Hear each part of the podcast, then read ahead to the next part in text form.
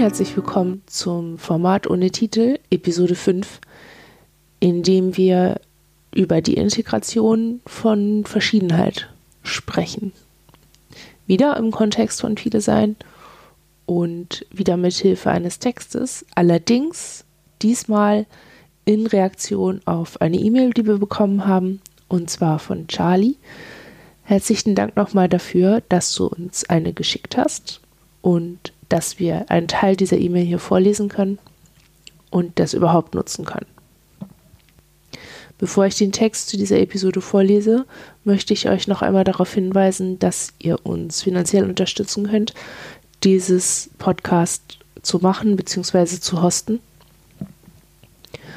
Und zwar könnt ihr das über patreon.com machen und über das Spendenkonto, das Lara e.V. uns freundlicherweise zur Verfügung stellt.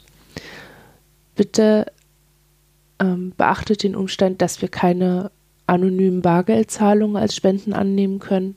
Das können weder wir noch Lara e.V.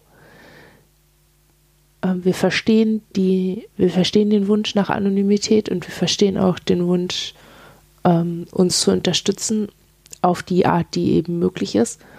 Aber wir sind in strukturellen Bezügen, in denen wir das nicht machen können, ohne uns strafbar zu machen. Und äh, Lara e.V. haben Strukturen, in denen das so nicht funktioniert. Also die verarbeiten auch kein Bargeld.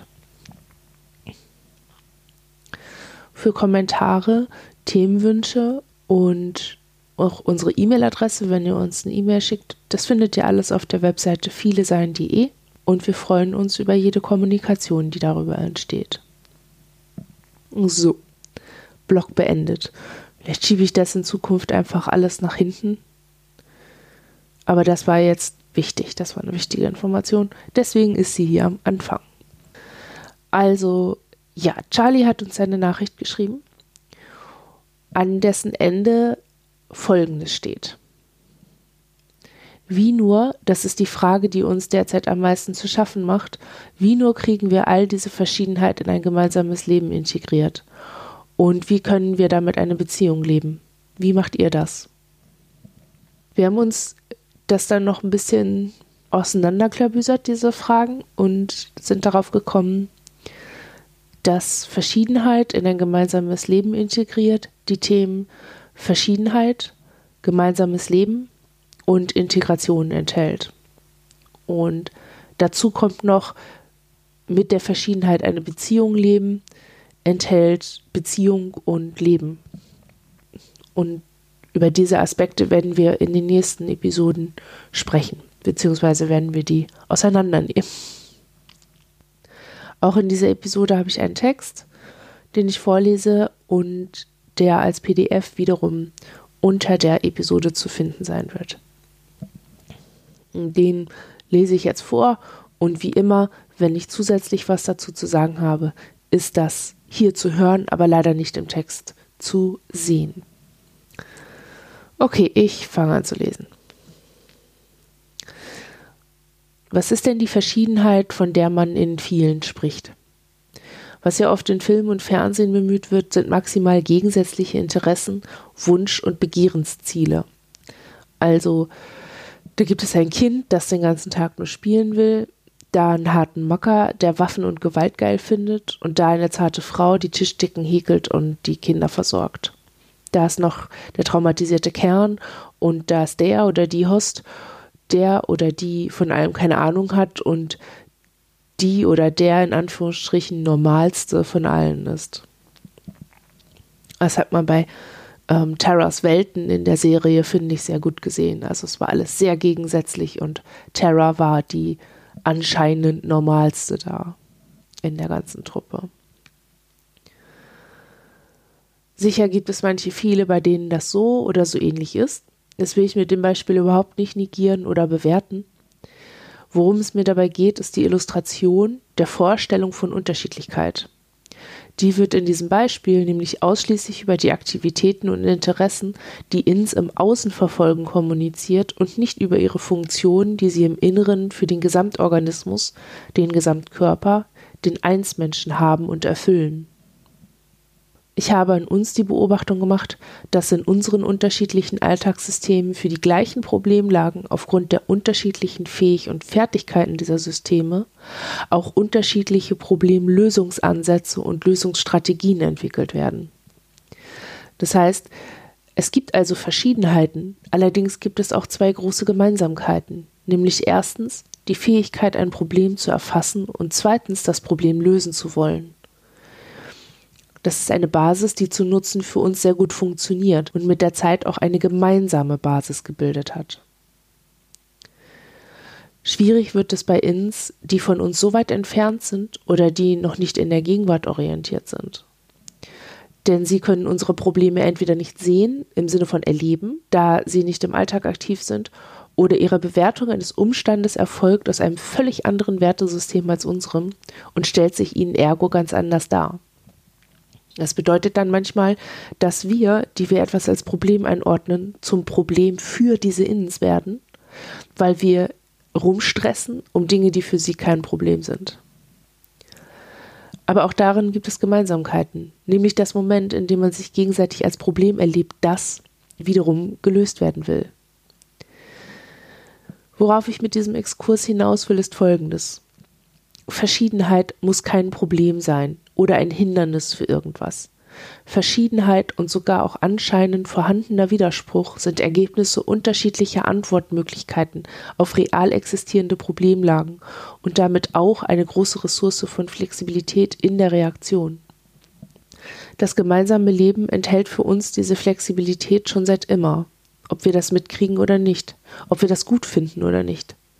Das heißt, wir haben einander schon längst in unser gemeinsames Leben integriert. Wir leben es nur noch nicht so miteinander, dass wir einander in unseren Reaktionen und Fähigkeiten verstehen und nachvollziehen und damit auch gegenseitig legitimieren können. Das Ziel ist für uns also gar nicht, dass wir einander in eine Richtung erziehen und nur noch bestimmtes Verhalten, also bestimmte Inns erlauben. Das Ziel ist, einander zu spüren und zu verstehen damit es sich nicht mehr fremd anfühlt und als uns zugehörig erlebt werden kann.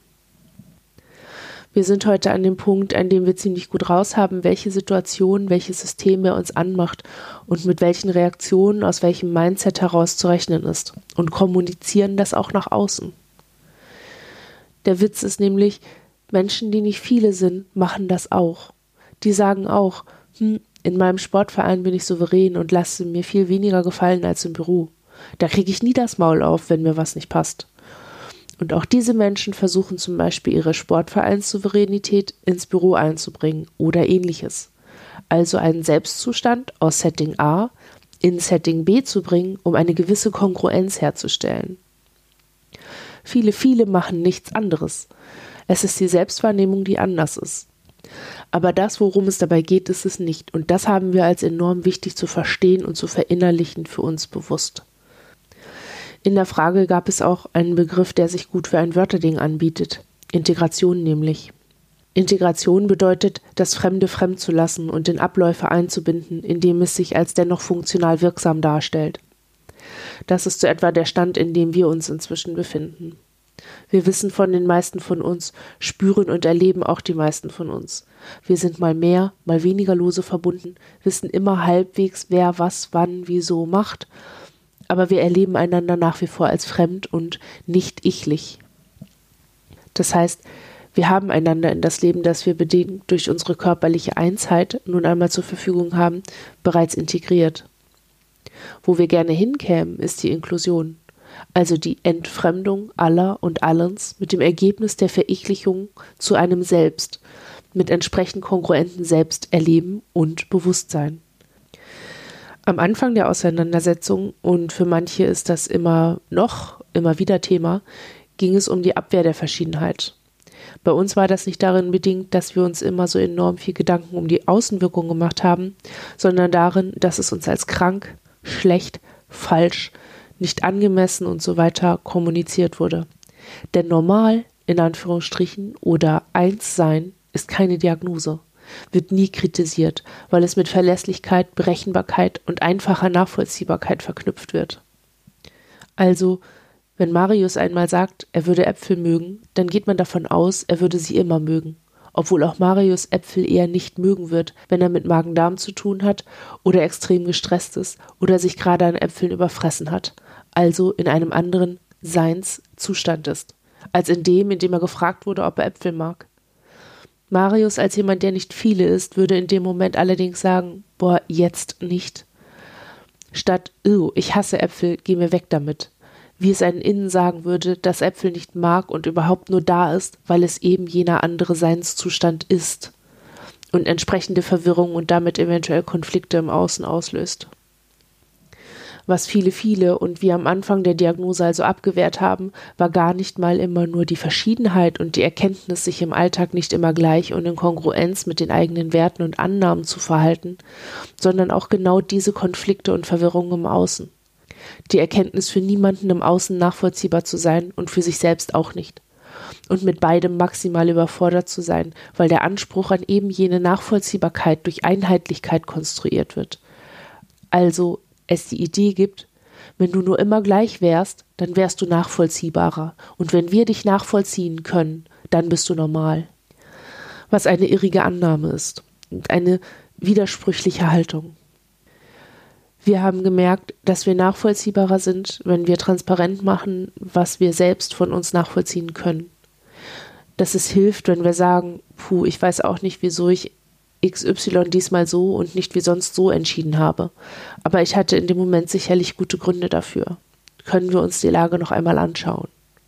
Mit diesem Handeln integrieren wir uns in unser gemeinsames Leben, einfach schon dadurch, dass wir nicht sagen, das hat XY gemacht, also irgendein anderes Innen, sondern ich, wir, die Einheit, die wir sind für andere, die das alles mit du bezeichnen würden, also ich.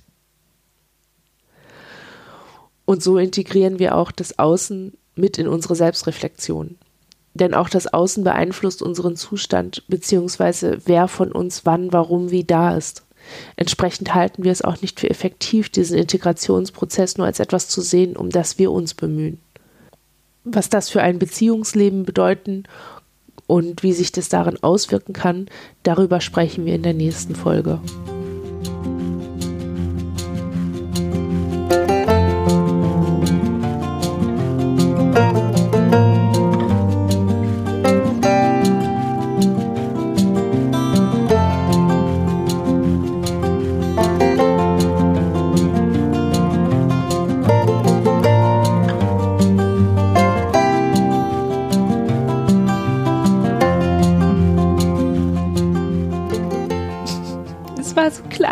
Genau jetzt aufwachst. Ja, und jetzt auf mich draufsteigen musst.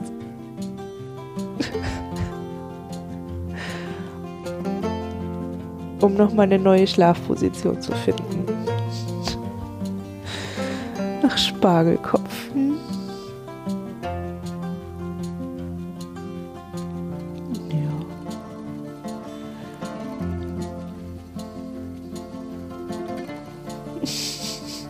Zungenspitze guckt raus, Wangen hängen runter, Augen auf halb acht.